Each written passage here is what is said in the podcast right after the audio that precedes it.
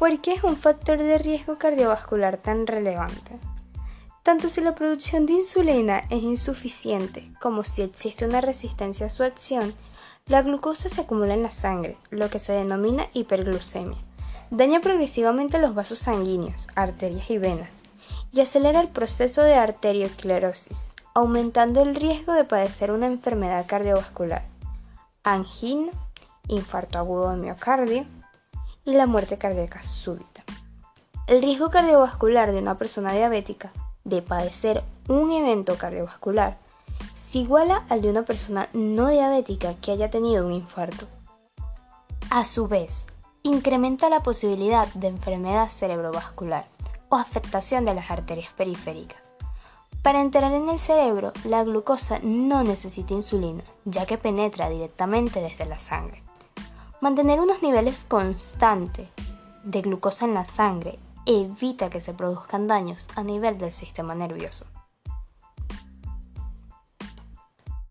Una pregunta muy frecuente es cómo aparece la diabetes. Para comprender mejor el concepto de diabetes, tenemos que explicar más extensamente qué son la glucosa y la insulina. La glucosa es una forma de azúcar que constituye la principal fuente de energía para el cuerpo humano y que se obtiene a través de los alimentos. Cuando llegan al tubo digestivo, los alimentos contienen básicamente hidratos de carbono, grasas y proteínas. Estos hidratos de carbono son los que dan lugar a la glucosa.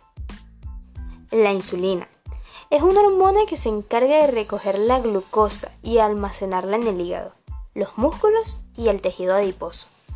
Para entrar en las células, la glucosa necesita de la insulina, que se produce en el páncreas, cuando se comen alimentos que contienen hidratos de carbono. Sin embargo, para que la insulina sea efectiva deben cumplirse dos condiciones.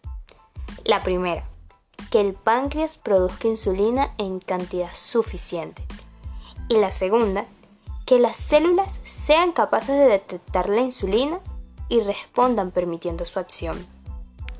Además de la insulina, el páncreas produce otra hormona llamada glucagón, que ejerce el efecto contrario.